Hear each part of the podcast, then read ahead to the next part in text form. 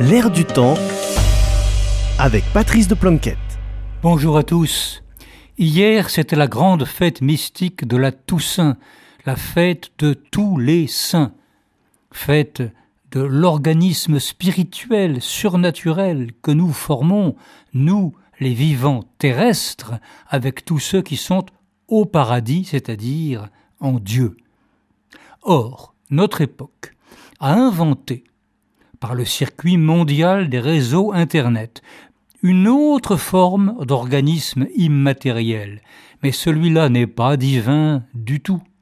Il ne mène pas à Dieu, il mène plutôt à l'opposé, même si certains de ses pires utilisateurs prétendent agir au nom d'Allah.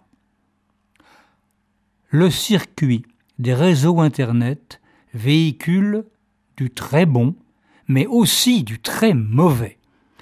L'une de ses pires manifestations est la mondialisation des appels à la haine et au meurtre.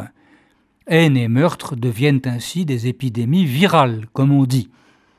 Ainsi apparaît ce que les services de sécurité commencent à appeler le terrorisme d'atmosphère. Le terrorisme d'atmosphère.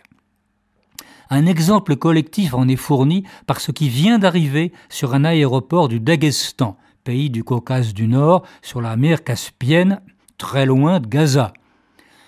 Un avion en provenance de Tel Aviv a été attaqué par une foule qui voulait en extraire les passagers juifs pour les lyncher. Comment cette foule avait-elle été mobilisée? Par l'Internet. Une chaîne de l'application Telegram avait donné le numéro de vol et l'heure d'atterrissage. Elle appelait à imiter au Daghestan les atrocités commises en Israël le 7 octobre par le Hamas. Alors on dira, le Daghestan est à majorité musulmane. Oui, mais ça ne suffit pas, et l'effet télégramme paraît indiscutable.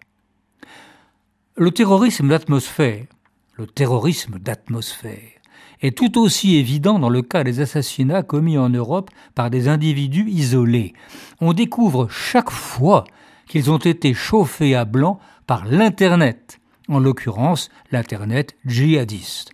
Ce fut le cas de l'assassin de Samuel Paty, de l'assassin de Dominique Bernard, de l'assassin des deux Suédois de Bruxelles et de tous les autres assassins individuels de ce genre. Et la plupart d'entre eux ont mis en ligne des vidéos revendiquant leur futur attentat la veille ou l'avant-veille de commettre le crime.